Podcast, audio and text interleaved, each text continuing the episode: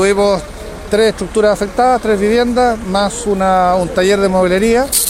Eh, tuvimos a- al inicio eh, fuegos libre de combustión con peligro.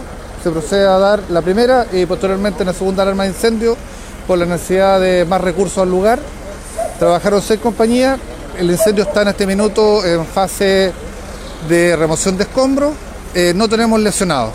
Comandante, ¿qué hace que se propague a tantas, eh, a dos viviendas más y una modelería? Eh, fundamentalmente eh, la distancia que hay entre, entre una vivienda y otra, el otro estructuras de ampliación que hacen que eh, tomen contacto en una vivienda con otra. Además la carencia de cortafuego. También eh, la, la modelería que se encontraba. Sí, por supuesto, con una carga de combustible elevada. Ya, eh, al momento del siniestro había gente, imaginamos. a la- a la Sí, vivienda. sí, había, todas las viviendas estaban habitadas, se procedió a la evacuación simultánea de las tres viviendas. Ya. Eh, problemas de agua. Problemas de agua, por- no hubo problemas de agua.